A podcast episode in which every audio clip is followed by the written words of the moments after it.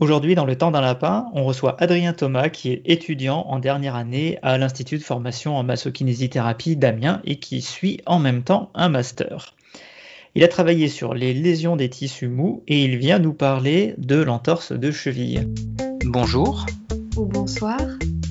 Bienvenue sur Le temps d'un lapin, le podcast qui parle de la kinésithérapie, du soin et de la science. Mais pas trop longtemps, juste le temps d'un lapin. Bonjour Adrien, bonjour Marie. Bonjour. Bonjour Adrien, bonjour Vincent. Alors Adrien, aujourd'hui, du coup, tu as choisi l'entorse. Est-ce que tu peux nous dire un petit peu ce qui t'a amené à travailler sur ce sujet précis? Alors, euh, je me suis intéressé à l'entorse euh, pour deux raisons. La première raison, c'est que euh, dans notre master, on devait travailler sur des pathologies ou des syndromes et on avait un dossier sur le membre inférieur. On a choisi la pathologie de l'entorse de cheville qui était assez d'actualité pour la kinésithérapie, notamment avec le développement de l'accès direct. Et ça m'intéressait aussi également parce que je m'intéresse pour mes travaux de recherche au développement de la kinésithérapie dans les services d'urgence. Et l'entorse de cheville est quelque chose qui se retrouve fréquemment aux urgences. Et donc, c'est pour ça que je me suis doublement intéressé à ce sujet. Le versant euh, prise en charge aux urgences, mais aussi le versant prise en charge kiné, en cabinet, comment on fait pour prendre en charge des entorses. Et donc aujourd'hui, on va faire le point sur euh, qu'est-ce que c'est l'entorse, comment est-ce que ça se présente, les chiffres, l'épidémiologie et surtout bah, comment on la reconnaît et qu'est-ce qu'on en fait. Si je comprends bien, par rapport à tes recherches, il y a pas mal de choses en termes de chiffres qui t'ont surpris dans ce travail de dossier? En fait, euh, on a probablement tous entendu parler du, chiffre de 6000 entorses de cheville par jour aux urgences, qui a été pas mal euh, médiatisé par la profession euh, au moment de la crise des urgences en 2019 et qui a servi au, développement des premiers protocoles d'accès direct. Et en fait, quand on creuse un petit peu sur ce chiffre, en fait, il date des environs 2000, au moment où la HAS a réactualisé ses recommandations sur l'entorse de cheville. C'est un chiffre qui est assez peu précis, c'est-à-dire qu'il n'y a jamais vraiment eu d'études épidémiologiques solides en France pour dire il y a tant d'entorses de cheville par jour. C'est nouveau ça, on n'a jamais vu un truc pareil. Il n'y a pas une histoire de 80% des gens qui auront un jour mal au dos, prônés par la sécurité sociale, qui en fait ne reposent sur rien?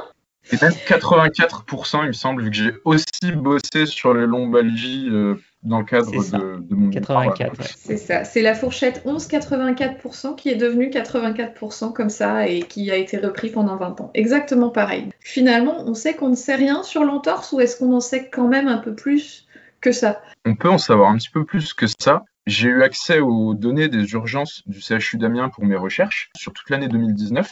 On tombe sur environ 1500 par jour. Donc ce qui est déjà énorme, hein. mais on n'est pas du tout sur la même chose que du 6000. Mais encore une fois, ma méthodologie est absolument pas scientifique et ce serait une erreur d'extrapoler à toute la France, notamment parce que un CHU, en général, c'est dans une grande ville, donc avec une médecine de ville un petit peu plus développée. Là où, par exemple, dans les CH périphériques, euh, peut-être que les personnes ont plus recours aux urgences. 1500, ce serait peut-être une fourchette basse, et 6000, ce serait peut-être une fourchette haute. Mais encore une fois, il y a un petit, un autre biais qu'on va rencontrer, c'est que l'entorse de cheville, là, on n'a que les chiffres des consultations aux urgences. On n'a pas les chiffres des consultations en, cabinet libéral chez les médecins généralistes. Et on n'a surtout pas les chiffres des personnes qui ne consultent jamais. Et donc, en fait, c'est. C'est une petite lucarne, quoi. On manque quand même beaucoup d'informations, et notamment parce qu'il n'y a aucune étude épidémiologique qui a été faite sur ce sujet. D'accord. Et est-ce qu'on a des chiffres sur ce que ça représente en termes de coûts les passages aux urgences, les arrêts de travail, l'incapacité ou la limitation fonctionnelle qu'on peut avoir ensuite On n'a pas d'informations parce que vu qu'il n'y a aucune étude qui a été faite, on n'a pas d'études sur les coûts de la santé, donc c'est pareil, on peut que extrapoler. Du coup, c'est quand même assez surprenant qu'on euh, base euh, une campagne de santé publique hein, qui est l'accès direct aux kinésithérapeutes sur, euh, sur la base d'une donnée qui est probablement fausse ça me choque toujours en 2021 qu'on ne soit pas capable d'extraire euh, au niveau national ces statistiques-là. Ça m'a surpris aussi, mais déjà, il faut savoir que ça fait pas très longtemps que toutes les urgences utilisent le même système de codage et il n'y a pas de regroupement vraiment national aussi précis par pathologie. En fait, chaque centre est un petit peu indépendant, donc c'est très très difficile de faire euh, une étude euh, rigoureuse. Alors, on a peut-être les, les freins administratifs français, on va dire, le biais supplémentaire qui existe, c'est que parfois il y a des études qui sont faites, mais sur des pathologies qu'on va qualifier de graves Et donc, vu que l'entorse est considéré encore dans l'opinion publique comme quelque chose de courant et de pas grave, il n'y a aucun papier rigoureux qui a été fait. Voilà, on a vu que l'entorse de cheville, c'était très très courant, hein. plusieurs milliers par jour, rien qu'aux urgences, c'est énorme. Et je pense qu'on connaît tous quelqu'un qui a déjà fait une entorse de cheville, voire on a nous-mêmes fait une ou plusieurs entorses de cheville.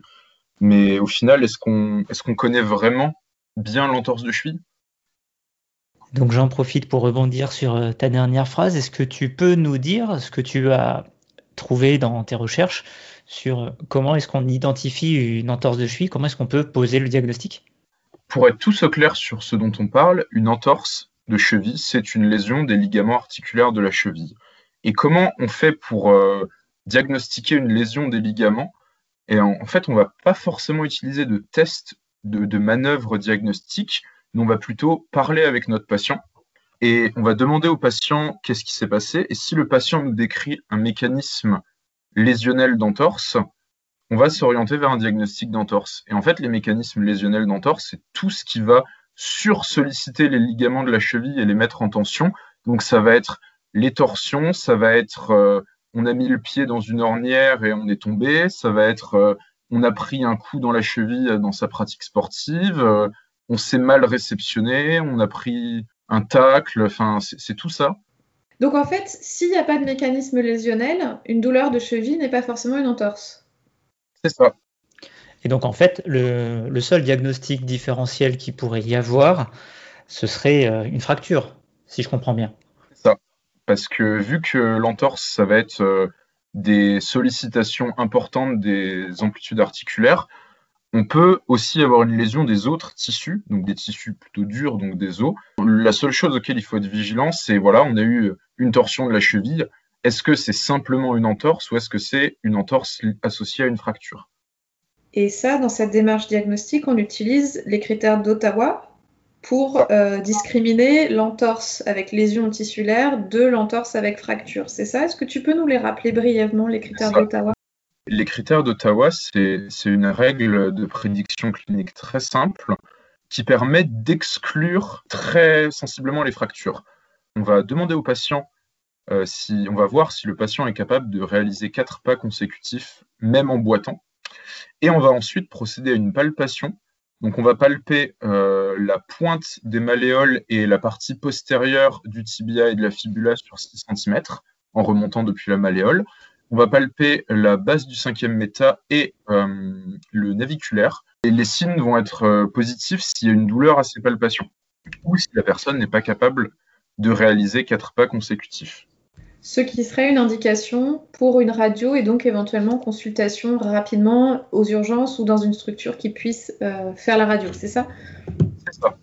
Les critères d'Ottawa, ils sont très utiles pour exclure une fracture donc on sait que s'ils sont négatifs, il n'y a quasiment aucune chance que le patient présente une fracture. Par contre, s'ils sont positifs, ça ne veut pas dire que la personne a une fracture, mais qu'on n'a pas réussi à l'exclure. À ce moment-là, il faut réaliser une radiographie de pied ou de cheville pour savoir si oui ou non il y a une fracture. Est-ce que tu as une idée de la durée de validité du test, c'est-à-dire euh, jusqu'à combien de temps est-ce que euh, les critères d'Ottawa sont pertinents pour effectivement exclure une fracture? Est-ce que c'est à réaliser dans, l'heure qui suit, dans les deux, trois jours? Alors, les, les dernières études montrent qu'ils sont très très pertinents pour exclure une fracture quand ils sont faits dans les 48 heures après la lésion. Après, s'ils sont faits plus tard que ces 48 heures, ils peuvent rester pertinents, mais ils ont des moins bonnes propriétés. Par contre, Adrien, il n'y a pas de notion d'âge de population à laquelle euh, s'adressent les critères euh, d'Ottawa de la cheville? Alors, dans les publications qui ont été faites sur les critères d'Ottawa de la cheville, les critères, c'est vraiment les cinq dont j'ai parlé, les quatre palpations et la marche. Il n'y a pas de notion d'âge. Il faut quand même rester vigilant et que une règle de prédiction clinique, ça remplace pas un vrai raisonnement clinique et une vigilance face à des âges extrêmes, quoi. Donc si je résume, euh, quelqu'un qui présente une douleur de cheville associée à un mécanisme lésionnel, donc il faut qu'il se soit tordu le pied, on va réaliser des critères d'Ottawa pour étudier la possibilité ou non qu'il y ait une fracture concomitante, et a priori, avec des critères d'Ottawa négatifs et un bon tableau clinique, on n'a pas forcément besoin d'une imagerie d'emblée. Et par contre, quelque chose que moi j'ai vu plusieurs fois, une douleur de cheville qui peut ressembler à ce qu'on imagine être une entorse s'il n'y a pas de mécanisme lésionnel, c'est-à-dire que si la personne ne s'est pas tordu le pied, jusqu'à preuve du contraire, ça n'est pas une entorse. Il faut voir un petit peu plus large, c'est ça? C'est ça.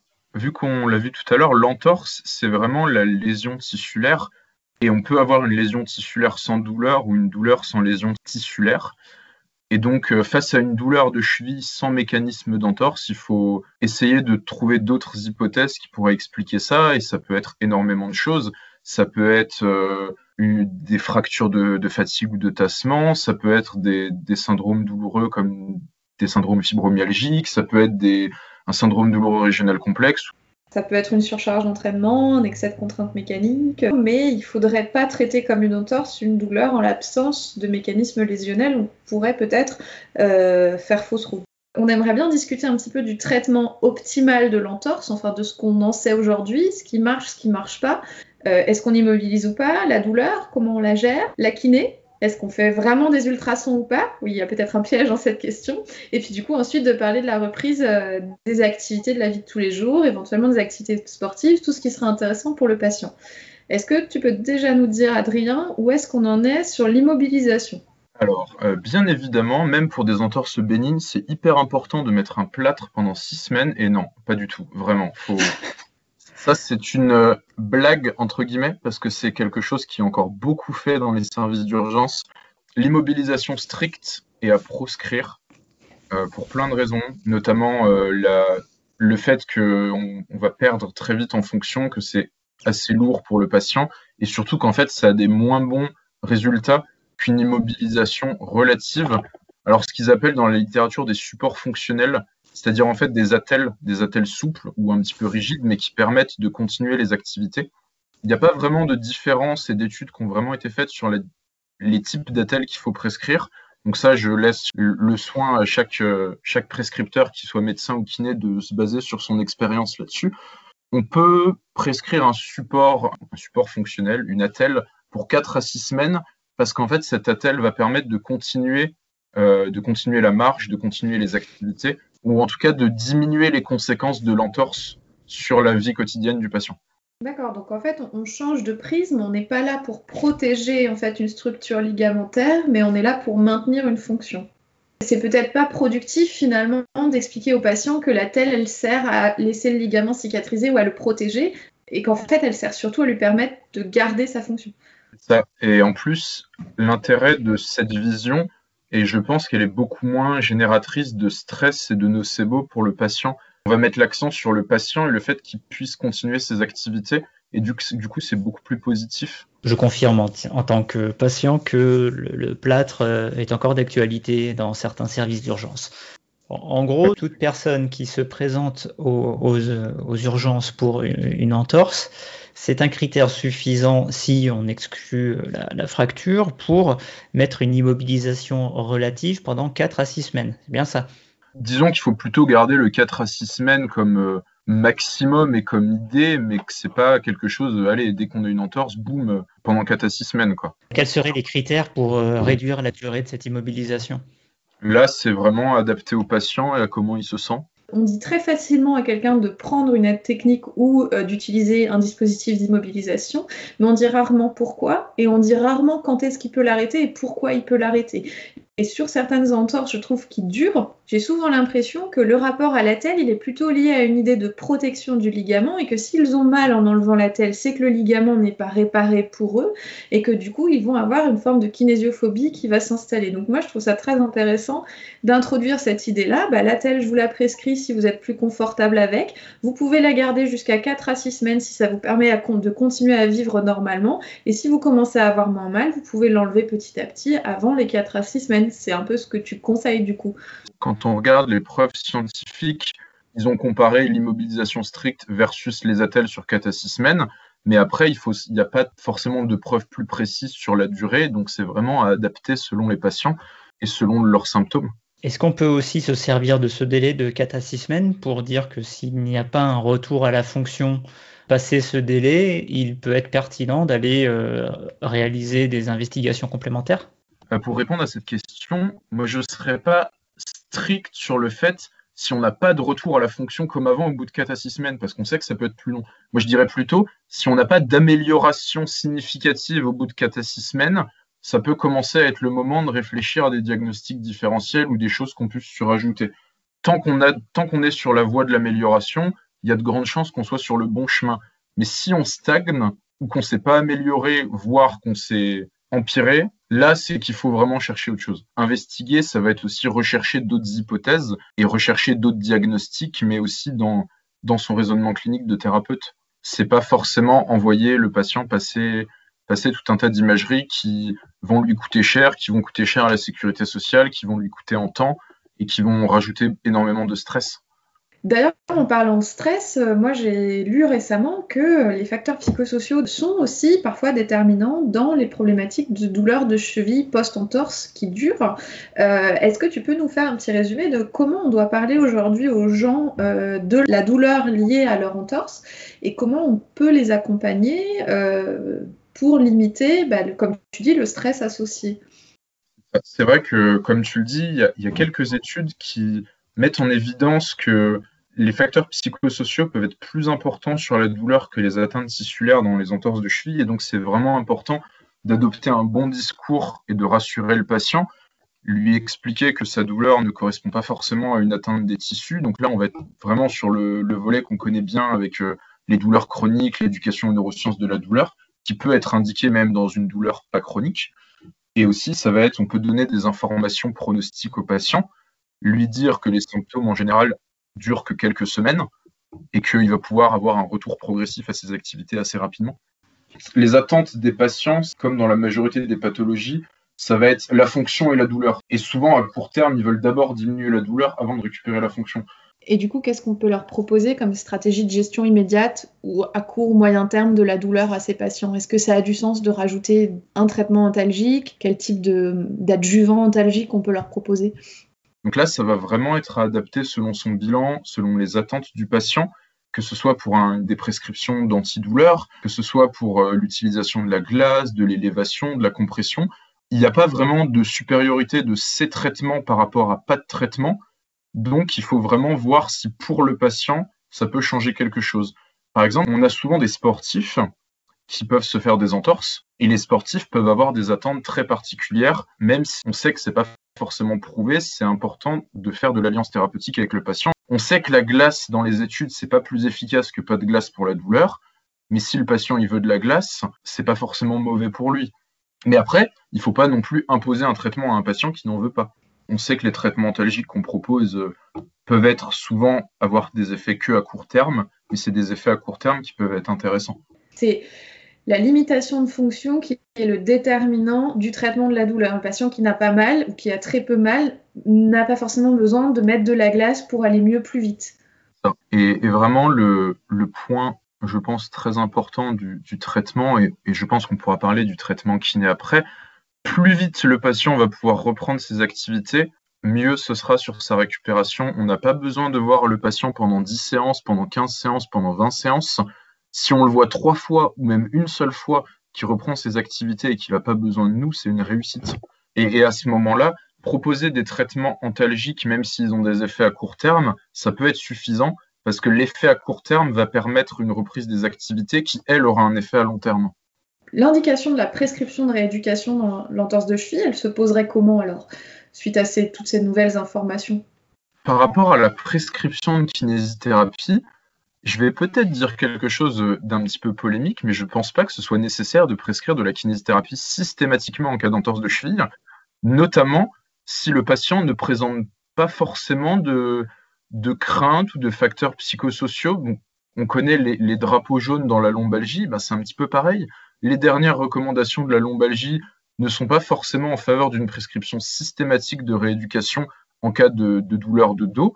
Je pense qu'une entorse de cheville, si, si le patient est rassuré, qu'il n'a pas particulièrement de crainte et qu'il est en capacité de reprendre sa fonction et ses activités tout seul progressivement, la, seule chose que ça va faire de lui prescrire de la kiné, c'est qu'il va prendre la place de quelqu'un qui aura peut-être plus besoin de kinésithérapie. Et on sait qu'on a des délais d'attente importants dans les cabinets. Donc, est-ce que ce serait pas intelligent de réfléchir à ces, délais-là et de pas forcément systématiquement envoyer?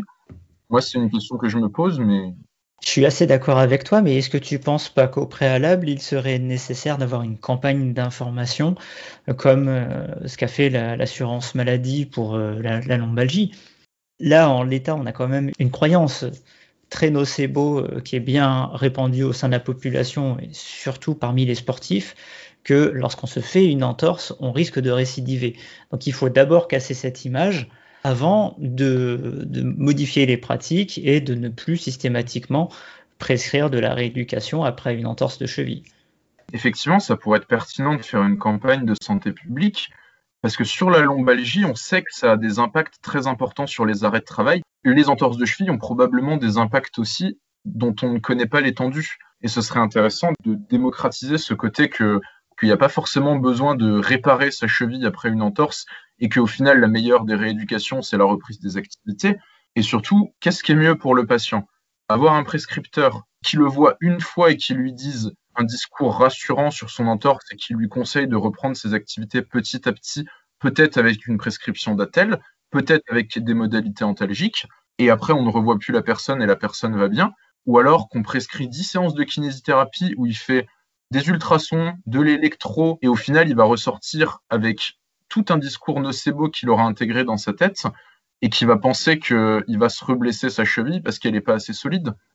On est d'accord que la, rééducation euh, telle que tu l'as décrite, c'est euh, pas trop ce qui est euh, présent dans les recommandations. Ce qu'on aimerait plutôt voir, c'est du, travail d'exposition graduelle aux différentes activités mais euh, on pourrait très bien aussi euh, imaginer, lorsqu'il y a prescription, que en fait, ce rôle de pédagogie que tu as décrit auparavant, eh ben, il serait fait par le kinésithérapeute. La problématique, c'est que comme auparavant, il y a un nocebo qui a été euh, induit par le fait que pour aller mieux, il faut aller chez un kiné, eh ben, on a, ce, travail nécessitera peut-être plus de temps si je comprends bien dans ce que tu dis, euh, finalement, le risque de récidive lié à l'absence de rééducation n'est pas forcément supporté par la littérature, c'est ça? C'est ça, c'est qu'en fait, il y a des données contradictoires où en fait, il y, a des, il y a des articles qui mettent en évidence que quand on fait une entorse, on a plus de chances de faire d'autres entorses après, ou quand on fait une entorse, ça peut mener à une instabilité chronique de cheville. Mais il y a aussi de la littérature qui met en évidence que en fait l'entorse c'est une pathologie tellement courante que ça peut uniquement être une coïncidence qu'on ait fait une entorse et qu'on en refasse une derrière. Donc il n'y a pas le consensus n'est pas vraiment établi. Du coup, c'est pas forcément pertinent et c'est pas forcément aidant pour les gens d'entretenir l'idée qu'ils risquent une récidive s'ils ne se prennent pas en charge correctement. Parce qu'on en voit beaucoup des gens qui disent ben voilà, j'ai eu plusieurs entorses parce que j'ai jamais correctement soigné la première on pourrait être face, à une coïncidence statistique plutôt que face à un gros déficit euh, en termes de laxité. C'est ça. En fait, une personne qui présente des facteurs de risque d'entorse, comme par exemple une pratique sportive à risque d'entorse, elle va probablement faire plusieurs entorses et ce ne sera pas forcément lié au fait qu'elle ait déjà fait une entorse. C'est assez drôle hein, parce que euh, lors de mon entorse du mois de, mai, le simple fait que j'ai évoqué au médecin bah, que ça devait être ma, quatrième ou cinquième entorse sur cette cheville-là, mais qu'il a dit Ah, mais vous avez une cheville instable, il va falloir vous opérer. Non, c'est juste que j'ai une pratique à risque. Moi, ce qui me, ce qui me choque en fait, c'est c'est ce que tu as dit, Adrien, hein, c'est qu'on a tendance à, à, qualifier euh, de patients instables chroniques de cheville des gens qui sont juste très exposés aux entorses de par leur pratique euh, sportive ou leur profession. Comme les lombalgies Comme les lombalgies, effectivement, c'est un comparatif qu'on peut faire. On critique beaucoup parfois la thérapie manuelle, mais en fait la thérapie manuelle dans l'entorse de cheville, c'est pas forcément si mauvais si c'est en complément du reste, parce qu'en en fait c'est une modalité à court terme qui permet d'améliorer le retour à la fonction et donc à des effets à long terme. Et par thérapie manuelle, tu entends quoi? La thérapie manuelle, ça peut être euh, toutes les actions pour essayer d'améliorer les amplitudes de flexion dorsale de cheville. Ça peut être intéressant en complément des exercices, en complément des autres prises en charge. Et une explication pourrait être que les effets à court terme permettent une remise en activité. Quand tu dis qu'ils sont intéressants, c'est-à-dire que s'ils sont absents de la prise en charge, la rééducation, la récupération de la fonction sera moins rapide? Non. Le fait de ne pas les faire ne veut pas forcément dire qu'on va récupérer moins bien. Et encore une fois, c'est à quelqu'un qui a des attentes très fortes envers la thérapie manuelle, ça va être intéressant de lui proposer. Quelqu'un qui n'a pas forcément d'attente, est-ce qu'il y a vraiment un intérêt à vouloir lui faire de la thérapie manuelle à tout prix? Je ne pense pas, mais c'est aussi pour ça que chaque traitement va être individualisé et qu'on ne prendra pas en charge deux patients présentant une entorse de cheville de la même manière. Ce qui s'appelle la démarche thérapeutique, est-ce qu'on est censé euh, tous faire? Merci Adrien, parce que bon, globalement c'est assez dense, mais c'est relativement clair et moi je trouve ça très intéressant. Euh, pour conclure cet épisode de remise à niveau, si je puis dire, sur euh, ce qu'on sait de l'entorse, est-ce que tu peux nous résumer euh, les conseils qu'on peut donner à un patient pour la reprise de ses activités de la vie quotidienne et de ses activités sportives, quelle que soit la position qu'on puisse avoir, qu'on soit proche, médecin, kiné, soignant pour optimiser au maximum euh, les suites de l'entorse. Le plus important, ça va être d'adopter une démarche positive et de tenir un discours positif et rassurant pour le patient, et en fait de l'accompagner dans une reprise progressive de ses activités, et en fonction du patient, du bilan et de ce qu'on estime nécessaire, ça va être simplement l'accompagner par des conseils, si le patient est capable de, de se manager tout seul, ou alors de l'accompagner dans des séances avec des exercices pour se rapprocher le plus possible de ses activités. Par exemple, un sportif de haut niveau, mais qui n'a jamais eu d'entorse, aura peut-être besoin d'accompagnement et qu'on lui propose des exercices de remise en charge progressive et où on se rapproche de plus en plus de son sport, là où un autre qui aura déjà eu un épisode d'entorse pourra faire son traitement tout seul. Et du coup, pour la reprise d'activités sportives type euh, course à pied, il n'y a pas finalement de délai, euh, on va plutôt suivre les symptômes finalement. En fait, on prône vraiment de la remise en charge progressive et on se laisse guider par les symptômes et on augmente les contraintes au fur et à mesure. C'est-à-dire qu'on va peut-être d'abord reprendre de la course ou peut-être même d'abord de la marche sur un tapis peut-être, puis ensuite de la course à faible vitesse, puis ensuite peut-être laisser la personne courir toute seule sur un terrain, on va dire un petit peu un terrain plat, mais qui n'est pas non plus un tapis. Et ensuite, on augmente au fur et à mesure la vitesse, la durée, le terrain, courir en forêt et pas sur une piste, par exemple, etc. Et on imagine que si à un moment de ces étapes, dans l'augmentation, il y a une douleur qui récidive ou qui se majore, ça n'est pas le signe que l'entorse est toujours là ou que le ligament se réabîme, mais que c'est probablement le signe que c'était trop pour cette fois. On ralentit un petit peu et on remonte progressivement. Euh, j'ai dit oui. Ah, mais si on est tous d'accord, je crois qu'on peut conclure du coup alors cet épisode. Euh, merci à tous de nous avoir suivis. Merci Adrien de nous avoir rejoints pour euh, cet épisode qui n'était pas facile à préparer. Il y a beaucoup de littérature, vous retrouverez toutes les données sur le blog évidemment.